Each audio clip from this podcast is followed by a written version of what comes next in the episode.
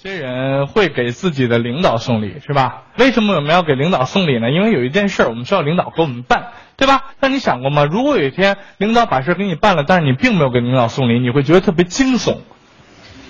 为什么？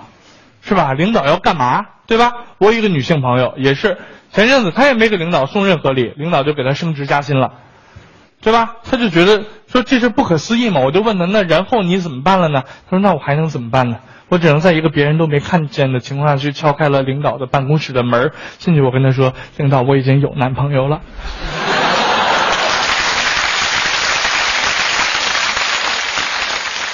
给领导送礼这件事呢，在我们节目组也是有的。那天呢，蛋蛋去叶导家，然后呢也没什么可买的，就顺便在路边呢买了几个橙子，带点水果吧，就上去了。上去以后放在那儿说：“叶导，我来看看您，这是送您的水果。”叶导一看就这么几个破橙子是吧？他心里就很不爽。但是呢，叶导嘛，领导嘛，还是很深沉，他也不直说。说完话呢，其实啊，蛋蛋你等一下啊，回头从自己家酒柜上拿出一瓶酒，上面价签还有好几千那个价签还在上面标着。你看，这是前两天的建国又送给我的酒。来，你看看啊，你明白了吗？蛋蛋跟那。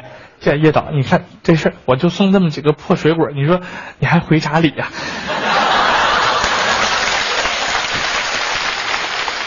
比如说我们大家都知道的，做手术要给医生红包。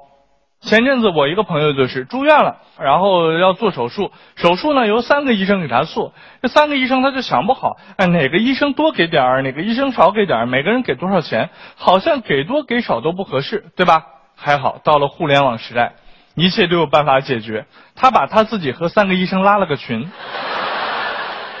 在微信里面发红包让他们抢去，对不对？让他们抢去，哎，你抢多少是多少，跟我就不搭嘎了。结果人家三个医生呢，也确实有医德啊，就没收他红包。但是他不这么想，他想的是这事儿办错了，因为红包是一个私下的暗箱操作，对吧？我把三个医生拉到一个群里，他会觉得，哎。这里面还有我别的同事，我怎么好意思收红包呢？是因为这个不好意思收，于是又当面送，医生又不肯收，怎么办呢？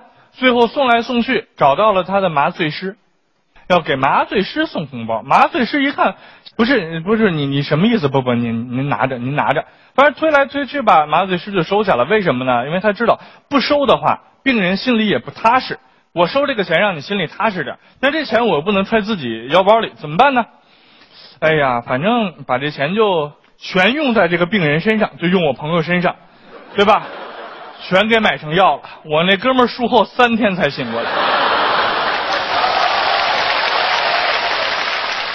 啊，这开个玩笑啊！我跟大家讲一个真人真事是蛋蛋的一个亲戚，就是做手术之前给主治医生塞了一个两万块钱的红包，医生也没说什么就收下了，他就很安心的进去手术了。等手术做完了，最后去那个呃结账啊，包括住院费什么结账的时候呢，哎发现，哎最后账单少了两万块钱，就人家主治医生知道我不收你钱，你也心里不踏实，收过来就直接。帮你付到那个你的医疗费里面了。像这种医生，我们真的是要给你大力点赞。这位医生，你干的太漂亮了。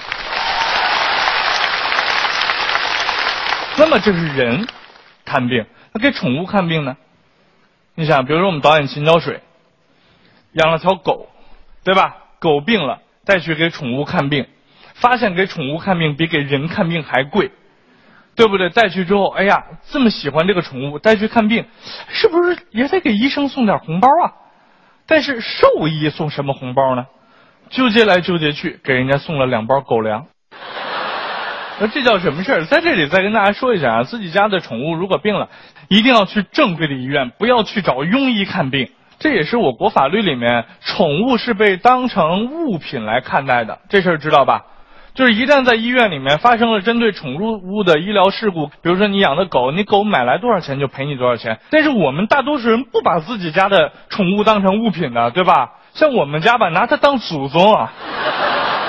那所以这个时候越正规的医院呢，对我们的宠物来讲也更加的怎么讲安全。那反过来说，养狗的那些朋友，你养的那个狗呢，也多少训一训，不是说它不咬人就完了啊，你怎么也让它跑得快一点。对不对？跑得快一点，万一真碰上坏人了，你不咬坏人，你还能跑吗？